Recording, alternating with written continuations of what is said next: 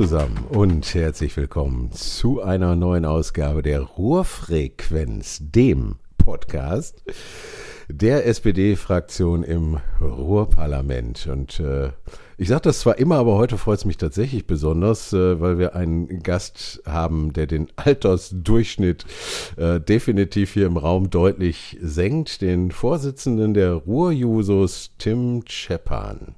Ja, hallo. Schön, dass du da bist. Sehr, und, sehr gerne. Und ich habe es äh, einfach gerade so äh, runtergeredet. Vorsitzender der Ruhrjusos, äh, sowas gab's äh, tatsächlich früher gar nicht, zu meiner Zeit. Ja, das stimmt. Zu deiner Zeit gab's das noch gar nicht. Äh, ich glaube, deine Juso-Zeit, wir kennen uns ja jetzt schon sehr lange liegt ja so ein paar Jahrzehnte schon zurück, ohne dir dazu nahe zu treten. Jahrzehnte schon? jetzt trittst du mir aber hier zu nahe. Verdammt. Äh, nee, ähm, aber äh, und wir sind tatsächlich noch ganz frisch. Also seit April äh, sind wir quasi in der Form, wie es uns jetzt gibt, gegründet. Das, sowas ähnliches wie Rohe Jusos war aber schon so seit knapp 20 Jahren ungefähr durch, durch äh, NRW. Aber richtig gibt's uns erst seit April, genau. Seit April. Du bist nicht alleine, das genau. wollen wir vielleicht vorausschicken. Eigentlich äh, könntet ihr zu zweit hier sitzen. Sag da mal was zu. Genau, ja, also wir haben es äh, wie inzwischen so ein bisschen üblich, ein bisschen zeitgeistmäßig aufgeteilt, weil das Ruhrgebiet natürlich sehr riesig ist. Äh, ich habe einen Vorstand hinter mir und den leite ich gemeinsam mit der Marleen, die aus Dortmund kommt. Ähm, und dementsprechend teilen wir uns da die Aufgaben auch auf. Sie ist so ein bisschen der inhaltliche Part, ich bin dann der der schreiende und laute populistische Part. ähm, aber ja, auch ein bisschen geografisch, so dass ich eher den Niederrhein übernehme und ja, so eher den ja, westfälischen ja. Bereich. Ganze, ganzes, ganze Ruhrraum äh, und, genau. und, eigentlich sind wir der Emscher Raum. ganzer Emscher Raum einmal abgedeckt. Genau, den ganzen Emscher Raum einmal abgedeckt, äh, mit Ausnahme zweier Städte, aber ansonsten eigentlich auch quasi alle Ruhrgebietsstädte dabei.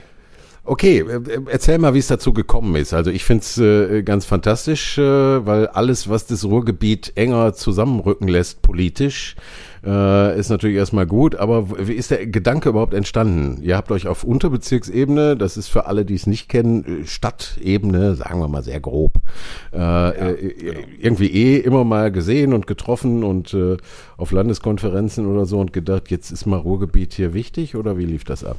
Ja, im Prinzip ist das ein Grund, einfach zu sagen, auch die Stimme im Ruhrgebiet jetzt irgendwie ein bisschen lauter werden zu lassen. Ähm, hier gibt es viele Probleme, die ein bisschen anders sind, als es in anderen Regionen in NRW so ist. Ähm, wenn wir jetzt an das Thema Wohnen denken, dann haben wir hier weniger ein Problem. Es kommt langsam mit Mieten, sondern eher ein Problem, dass der Wohnraum, den wir haben, äh, tatsächlich uns ja teilweise einfach ein bisschen böse gesagt unterm Hintern wegschimmelt. Ähm, dementsprechend haben wir gesagt, das muss irgendwie anders auch begleitet werden. Äh, einfach weil auch strukturelle Probleme hier ein bisschen anders funktionieren, als es das beispielsweise in Köln oder in Aachen ist äh, oder eben im ländlichen Bereich, den man so in NRW noch hat. Mhm. Ähm, und auf der anderen Seite ist es natürlich mit der Gründung oder mit der Direktwahl des Ruhrparlaments gibt es natürlich auch irgendwie einen Anspruch der jungen Menschen, auch in Parteiprogrammen und in Politik repräsentiert zu werden. Und das ja. wollen wir als Ruhr-Users intensiver machen, ja. damit wir dann Leuten wie dir auch ein bisschen mehr auf den Zahn fühlen können. Jetzt bist du natürlich jetzt, ein jetzt sehr jugendfreundlicher Mensch. Jetzt kriege ich heute auch die volle Du bist heute stellvertretend äh, für, für alle anderen SPDler hier. Ah, okay, okay, okay. Du hast mich ja gerade eh schon zum 100-Jährigen erklärt in deiner ersten äh, Ansprache. Da will ich, will ich mal so tun, als wäre ich äh, 100. Damals, als ich noch jung war, ne, 1850, äh, da haben wir natürlich noch viel über Ruhrstadt gesprochen. Äh, ist so ein Thema, das äh, im Moment so ein bisschen in den Hintergrund äh, getreten ist. Äh, und ich weiß, es gibt da tausend Gründe für. Aber wie stehst du ganz grundsätzlich zu dem Gedanken? Also ich glaube, die, die Utopie Ruhrstadt ist natürlich irgendwie was, was attraktiv ist, ähm, auch gerade für Jusos, wenn man das jetzt auch mal ein bisschen auf eine größere Ebene packt. Das ist ja ein bisschen eine Analogie auch zur EU, ähm, eben viele kleinere Satelliten zusammenzupacken und mhm. zu vereinen. Äh, ich glaube allerdings, dass es aktuell nicht so richtig die Zeit ist, um das zu diskutieren. Ich glaube, es wird einfach von jungen Menschen gelebt. Also ich sehe es bei mir selber. Ich lebe in Oberhausen, ich studiere in Essen. Äh, wenn ich irgendwie ein Bier trinken will, dann fahre ich nach Duisburg oder ich fahre teilweise nach Dortmund oder nach Bochum ins Bermuda-Dreieck, wo ich dann viele Freunde habe. Ich glaube, mhm. es ist einfach irgendwie was, was von jungen Menschen gelebt wird. Ähm, oder auch die, die Schülerin oder der Schüler, der jetzt in, in Mal lebt, aber zum Shoppen ins Zentrum fährt. Mhm. Äh, ich glaube, das ist so irgendwie das. Ich weiß es nicht, ob es diese Verwaltungsebene Ruhestadt geben muss, aber es ist sicherlich auch irgendwie bestimmt irgendwann mal auch wieder an der Zeit, das zu diskutieren. Oder das zumindest mal ins Auge zu fassen. Zumindest ins Auge zu fassen. Ich glaube schon, dass äh, äh, jetzt nicht nur wegen, wegen, äh, äh wegen dieser Direktwahl, aber ich glaube, etwas wie das Ruhrparlament Schritt für Schritt, ne, nix, die Politik geht eh langsam, aber Schritt für Schritt sollte mehr Macht auch übertragen bekommen und mehr Möglichkeiten. Weil im Moment, da sind wir ehrlich, ist es schon so, wir äh, haben tolle Ideen, äh, aber letzten Endes, äh, um die umzusetzen, müssen wir immer in, in Rücksprache mit einzelnen Gemeinden gehen. Und äh, wenn da eine ist, die jetzt, jetzt nicht so, so eine Riesenlust hat, ist das schon wieder Überzeugungsarbeit. Und ich würde schon sagen, das Ruhrparlament Parlament könnte mehr, oder was meinst du? Das Parlament könnte natürlich mehr. Und jetzt bin ich natürlich in dieser Doppelfunktion, dass ich ja auch noch Mitarbeiter bin und quasi in der Fraktion äh, ein bisschen mitarbeiten darf. Ähm, aber das Ruhrgebiet bekommt mehr Selbstbewusstsein, das Ruhrparlament bekommt mehr Selbstbewusstsein, das merkt man mehr oder weniger jede Verbandsversammlung ein Stückchen mehr, habe ich das Gefühl, mhm. dass es auch bei den ParlamentarierInnen äh, ein gewisses Bewusstsein dafür gibt, was das Ruhrgebiet könnte und auch einen gewissen Wunsch danach, dass man mehr könnte. Und im Prinzip stoßen wir auch bei vielen Diskussionen genau an die Grenzen des legalen Rahmens manchmal. Mhm. Also, dass man eigentlich mehr machen wollen würde, aber, aber irgendwie aber sind kann. die Kompetenzen dann auf einmal nicht mehr da. Ja, ja, ja, kann, kann ich so bestätigen, aber bringt mich zu einem anderen Punkt. Äh, wer, ihr hört jetzt da draußen Tims Stimme das erste Mal, der ist aber immer mit dabei.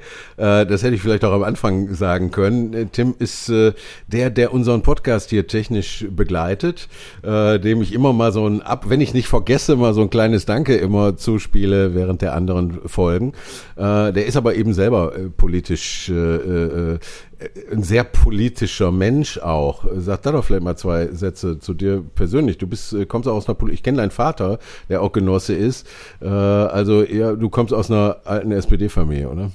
Ja, also alte SPD-Familie weiß ich gar nicht so genau. Mütterlicherseits auf jeden Fall. Mein, mein Opa war schon in Mönchengladbach äh, im Ortsverein und hatte da verschiedene Funktionen und hat da auch im Stadtteilverband und was weiß ich nicht was äh, sehr viel gearbeitet.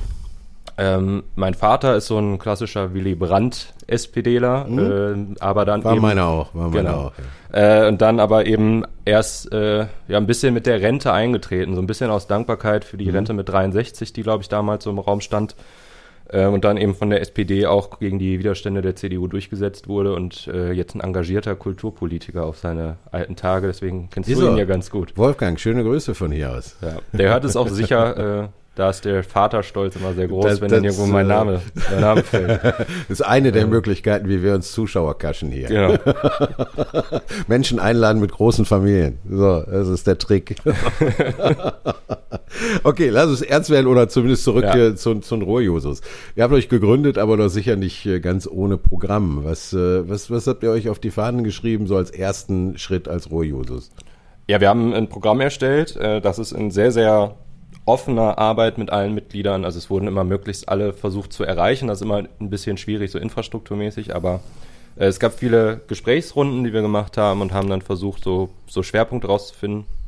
Und dann haben wir eben am Ende fünf Schwerpunkte ge gefunden. Davon sind einige, die so ein bisschen eher so die interne Arbeit besprechen. Zum Beispiel, dass wir ein diskriminierungsfreier Raum sein wollen, dass wir darauf eingehen wollen, Perspektiven abzudecken, beispielsweise von Menschen mit Migrationsgeschichte, von mhm. Menschen, äh, die Sexismus erfahren haben, die Homophobie, Transphobie, was auch immer erfahren haben, dass wir denen einfach sichere Räume auch geben, um da auch ihre Erfahrungen teilen zu können. Strategien überlegen, wie wir das auch im Verband eben bekämpfen können, weil auch wenn wir uns immer alle sehr links schimpfen, gibt es natürlich auch bei uns irgendwie Diskriminierung, mhm. die manchmal so ganz unterschwellig stellt. Ähm, aber wir haben uns eben auch inhaltliche Punkte gemacht und da haben wir uns sehr fokussiert auf Punkte, wo das Ruhrparlament auch so ein bisschen Einfluss hat. Äh, das hat schon eine Rolle gespielt. Äh, deswegen ist zum Beispiel der Punkt Bildung, der allen sehr wichtig war, aber eher was, was wir auf Landesebene dann einbringen wollen, wo wir ja. unsere Ideen dann einbringen, weil es ja. eben da stattfindet. Ja. Ähm, Klimaschutz ist ein ganz großer Teil. Mobilität, wie bewegen wir uns eigentlich in, in Zukunft vorwärts oder von Stadt A nach Stadt B? Ja. Ähm, aber tatsächlich, und damit überrasche ich dann äh, ganz viele, ist einer der wichtigsten Punkte, den wir in unserem Programm haben, und das klingt jetzt für Jusos vielleicht sogar so ein bisschen altbacken, ist äh, tatsächlich so fin Kommunalfinanzen. Weil alles, was wir sonst in dem Programm stehen haben, das können wir nicht machen, wenn die Städte sich das überhaupt nicht leisten können. Ja, also stelle ich mal gerade in, in Wespennest, äh, was, was auch die Altschuldenregelung äh, genau. angeht, den äh, fürchterlichen Vorschlag des, des Landes, äh, der da gerade äh, herumwabert, den wir ja auch seitens des Ruhrparlaments, ich glaube auf allen Ebenen, Ruhrparlament, aber auch die, die Gemeinden äh, durch die Bank auch kritisiert haben. Ähm, deswegen finde ich das Thema gar nicht altbacken, sondern ist ja eins der Themen, das mal grundsätzlich geklärt werden muss. Äh, also ja. sonst, sonst, sonst steht es hier still. Alle träumen immer vom, vom, vom Ruhrgebiet und der Zukunft und das ist richtig, wir haben eine Zukunft. Äh, ich sag mal, Wasserstoff ist ja so ein, ist ja eins meiner Lieblingsthemen. Ich sage es ja auch immer wieder ganz oft das Wort Wasserstoff, Wasserstoff, Wasserstoff. Äh, in das Industrialisierung dadurch, Arbeitsplätze, Sozialgefüge, dadurch wird alles gut. Äh, aber wenn man uns die nicht selbstverschuldeten Schulden nicht einfach mal vom Zettel streicht, wird hier gar nichts passieren. Und da gibt's ja so einen äh, absurden Widerstand, äh, dass ich mir da immer nur an den, an den Kopf fasse. Ja, und du sagst es richtig, es wird hier nichts passieren und das ist ein, insbesondere ein Problem äh, für junge Menschen. Äh, ich sage das jetzt ein bisschen böse. Wir sind halt die, die in 20 Jahren hier noch leben in den Städten oder hier noch leben sollen. Ähm, Jetzt bin ich erst 100, ja gut, wenn ich 120 in 20 bin, Jahren liebst du auch schlecht noch. aus. Danke, Nein, aber, danke, lieber Tim, danke schön. aber also äh, das, was jetzt hier entschieden werden muss, ist im Prinzip eine Entscheidung, ob äh, Kommunalpolitik in 10, in 15 Jahren, und das ist die Kommunalpolitik, wenn wir sie machen, wenn wir hier die Städte, die Länder gestalten müssen, ähm, ob es dann überhaupt noch möglich ist. Äh, weil wenn die, die, die wir nicht in der Lage versetzt werden, Investitionen, in dringende Infrastrukturen ja, zu machen, ja, ja, in ÖPNV zu machen, dann werden unsere Städte unter Klimaaspekten vielleicht nicht mehr so lebenswert, wie sie es jetzt sind. Ähm, in der Kultur erleben wir es jetzt schon, dass mhm. häufig Programme mhm. angegriffen werden, die dann insbesondere eine sehr junge Zielgruppe haben äh, einfach weil es einen sehr, sehr großen Dissens auch in verschiedenen politischen Strömungen gibt. Äh, was ist überhaupt Kunst und was ist Kultur? Mhm. Und da fällt dann häufig das, was so unter Jugendkultur oder Popkultur fällt, nicht mehr unter den Kunstrahmen, sondern dann ist es ein sehr traditionelles Verständnis. Und das sind ja auch Streite oder Streits, was ist der Plural? Egal. Streitigkeiten. Streitigkeiten, ähm, die du viel führst. Also mhm. äh, du, ich habe mit dir viel Diskussionen über, über Kulturthemen und was ist Kultur, Definition von Kunst mhm. und das Zusammenspiel von Kunst und Kultur ja einfach geführt. Aber das ist ja das, was wir auch eben erstreiten müssen. Es ja. ist eher das Hip-Hop-Festival, was wegfällt, als die äh, klassische Kunstausstellung. Ich äh, freue mich, äh, äh, jetzt auch mal ernst gesagt, ich freue mich darüber, dass ihr auch einen gewissen Zukunftsanspruch formuliert, äh, weil sonst macht das alles keinen Sinn. Äh, das ist ja was, äh, ich bedauere, dass äh, heute so viele ähm, also äh, kritisch gegenüber der Politik sein ist 100% richtig. Äh, und auch ich kritisiere viele Dinge, die in der Vergangenheit stattgefunden haben, auch in diesem Adenauerschen Parteisystem. Das hat sich, glaube ich, äh, überholt und das muss neue äh, Herausforderungen annehmen. Äh, direkter werden, demokratischer werden, weniger Hinterzimmer, sagt man immer so salopp.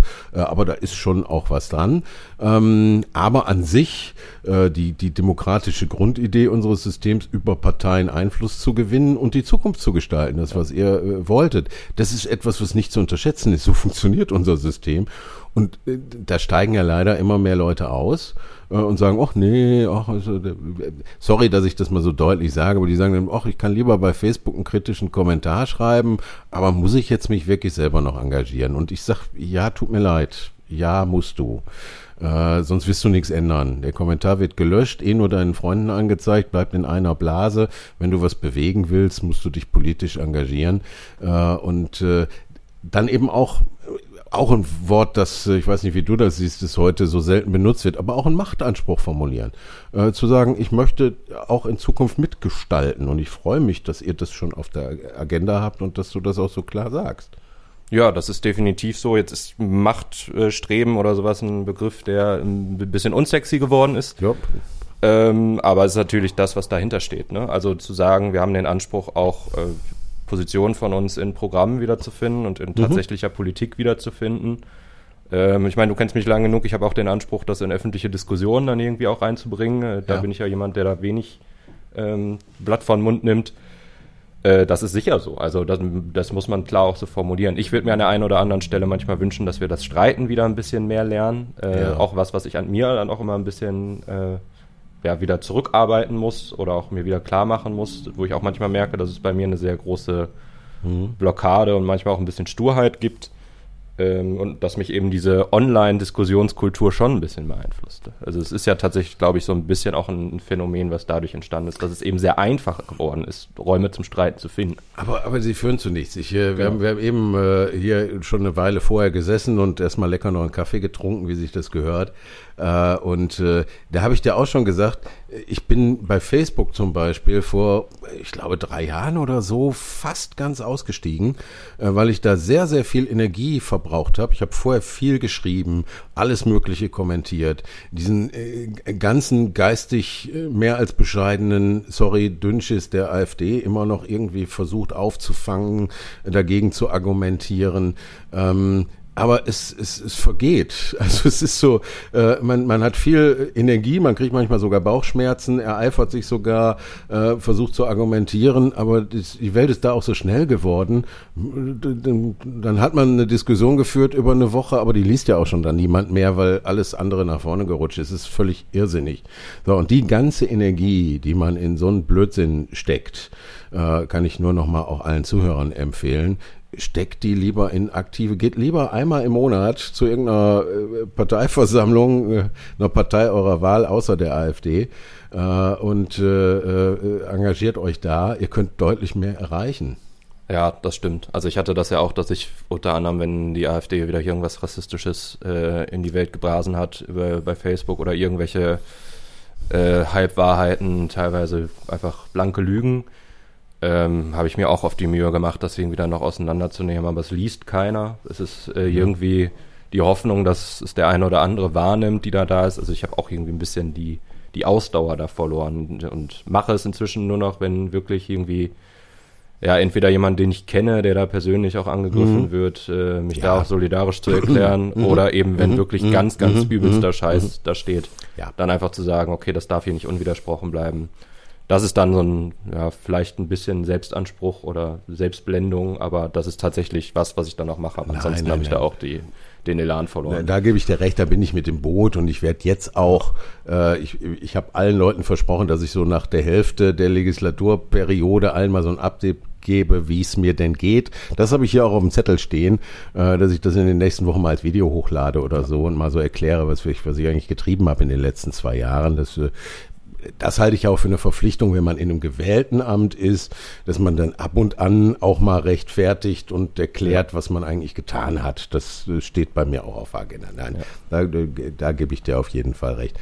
Ähm, aber lass uns nochmal zurück zu den, zu den äh, Royosos äh, kommen. Gerne. Äh, du hast den Bereich Vielfalt angesprochen. Mhm. Das ist natürlich im Moment, da machen wir uns nichts vor, auch so, so ein bisschen ein Bereich, der äh, so durch die Gender-Debatte auch sehr durch, durch die Presse wabert und wo wir ja alle irgendwie auch diskutieren und manche auch schon genervt sind. Und ein bisschen Generationenkonflikt ist da vielleicht auch, äh, dass das Ältere wie ich manchmal auch die Dringlichkeit nicht so verstehen und man muss Überzeugungsarbeit leisten.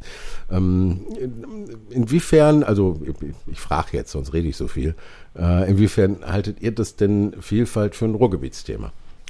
Naja, das, also Vielfalt ist insofern ein Ruhrgebietsthema, weil man hier halt einfach auch äh, das gelebt hat sehr lange mhm. wenn es auch oft romantisiert wird. Also man muss sich jetzt nichts vormachen. Äh, viele GastarbeiterInnen sind auch wieder in ihre Länder zurückgegangen und leiden bis heute unter schwersten gesundheitlichen Folgen. Das wird mhm. bei der ganzen Folklore und Romantisierung, die ich auch gerne lebe, aber äh, oft außer Acht gelassen.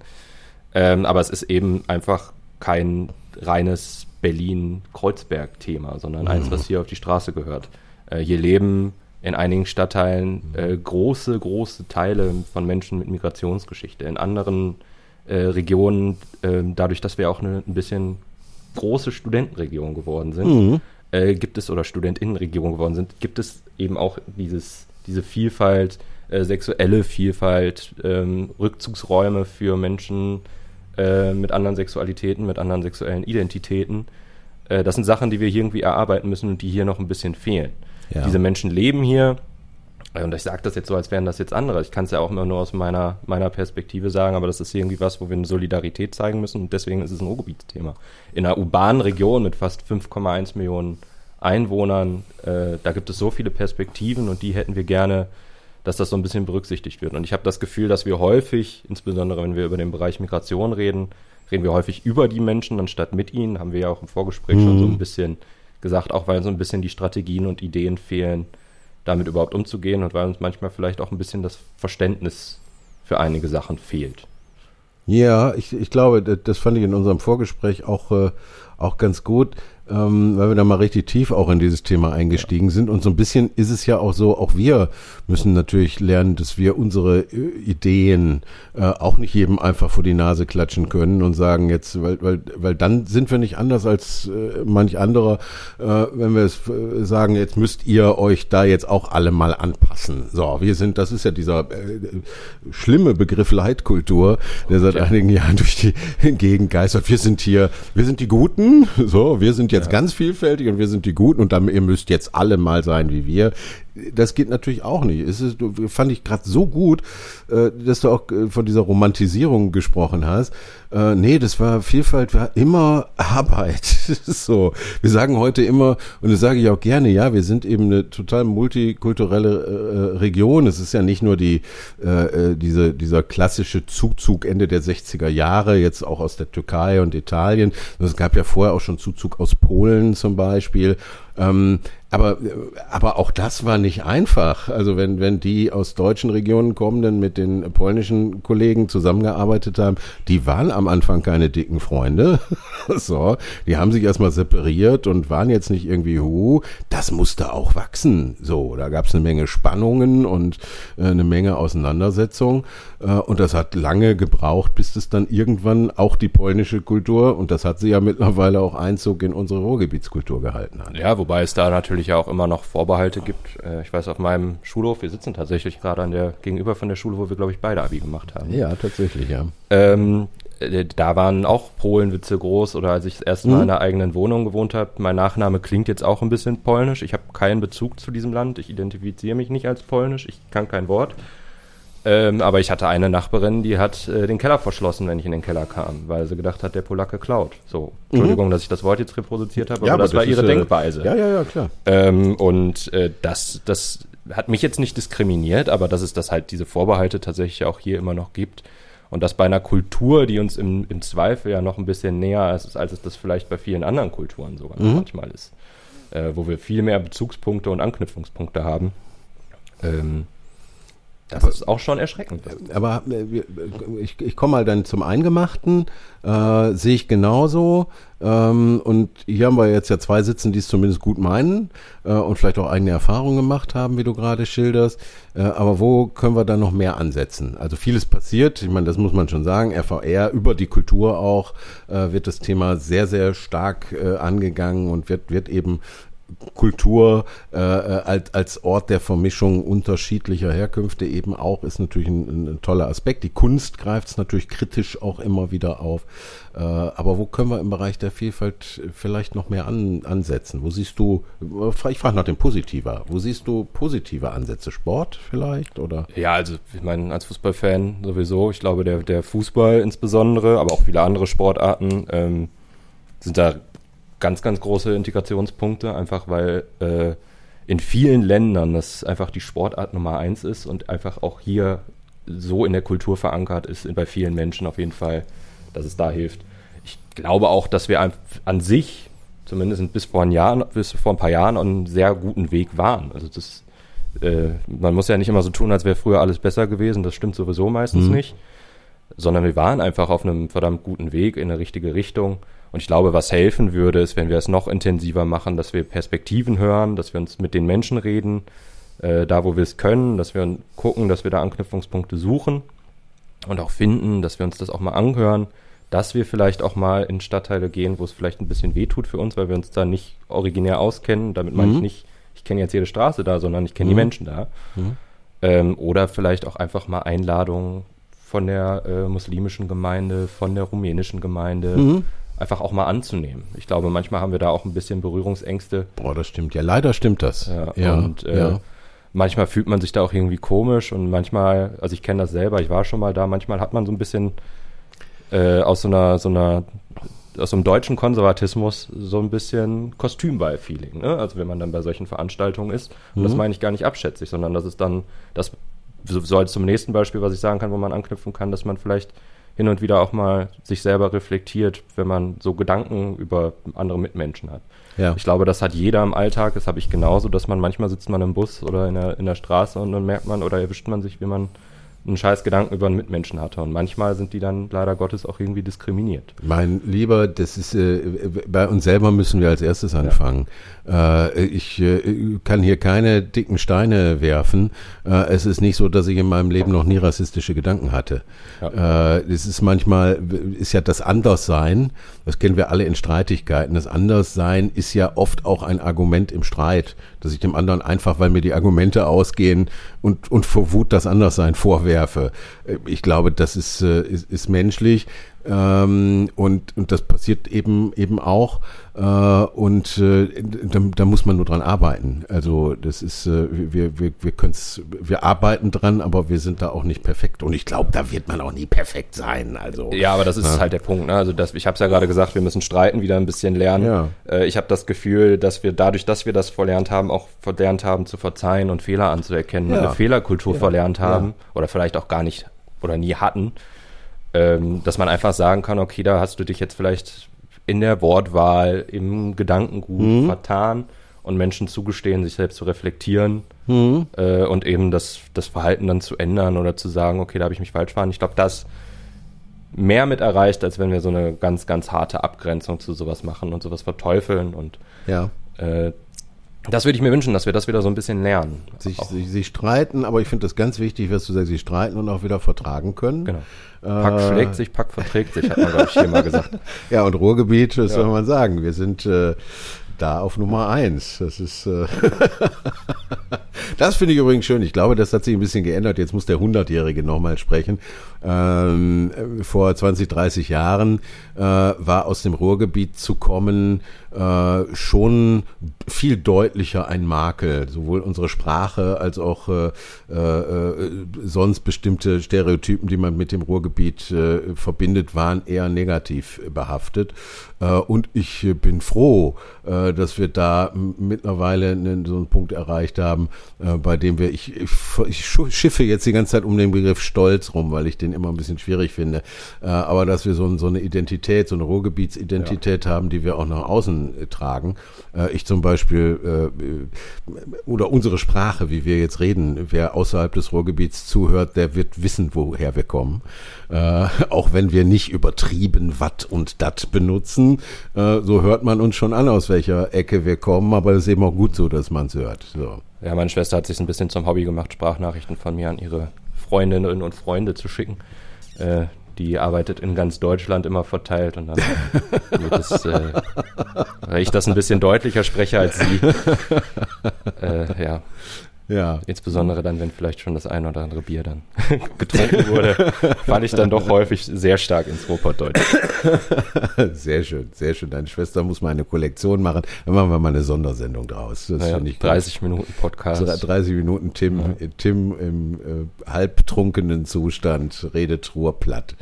Ja, das mit dem Halbtrunken lieber nicht. Dann lasse ich mich noch irgendwie zu Statements verleiten, die mir nochmal zum Negativen okay, ausgelegt werden. Wir, okay, das, dann lassen wir das lieber. Dann lassen wir das wieder.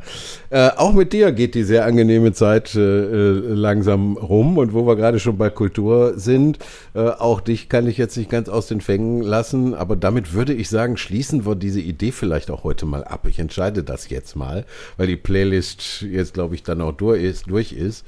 Äh, auch du, sag uns mal deinen Song, den du mit dem Ruhrgebiet verbindest. Ja, also wenn die Folge vorbei ist oder ausgestrahlt wurde, sage ich jetzt mal so, ja. äh, komme ich, glaube ich, gerade von einem Festival. Und das ist ein Punk-Festival und das ist das größte in ganz Deutschland. Und uh. jetzt mache ich den Michael, meinen Chef, ja. äh, und droppe einen Ruhrgebietsfakt. Äh, das ist das größte Punk-Festival Deutschlands. Und das finde ich tatsächlich sehr kurios, dass es äh, im Ruhrgebiet stattfindet, nicht in Berlin oder Hamburg oder so. Eben nicht kurios, musst du jetzt sagen. Ja, ja. Selbstverständlich. Selbstverständlich im, im, großen Ruhrgebiet. Ja. Ähm, deswegen habe ich mich für eine Oberhausener Punkband entschieden. Alte hey. dreckige Stadt von Emscher Kurve 77. Alte dreckige Stadt von Emscher Kurve 77? Genau bin sehr gespannt. Ich kenne es nicht, werde es selbstverständlich. Der 100-Jährige wird sich äh, das Ja, du kennst Sendung vielleicht die anhören. Pokes. Ja, okay, die kenne ich. Genau. Sehr schön. Einfach nur auf, auf Deutsch und Robot. Sehr, sehr gut. Mein lieber Tim, ich danke dir ganz herzlich, dass du dir die Zeit genommen hast. Ich fand Sehr unser gerne. Gespräch sehr vielfältig. ja. Auch mal eine andere Folge. Auf jeden Fall. Genau. Ist ja auch Sommer und jetzt, Ja. gehen, jetzt gehen wir beide, glaube ich, auch erstmal in Urlaub, oder? Ja, jetzt gehen wir ins Sommerloch. Sehr schön, sehr schön. Dann wünsche ich dir erstmal noch einen schönen Tag und äh, ja, wir sehen uns ja eh ganz oft. In irgendeiner Zoom-Schalte. Danke. Tschüss.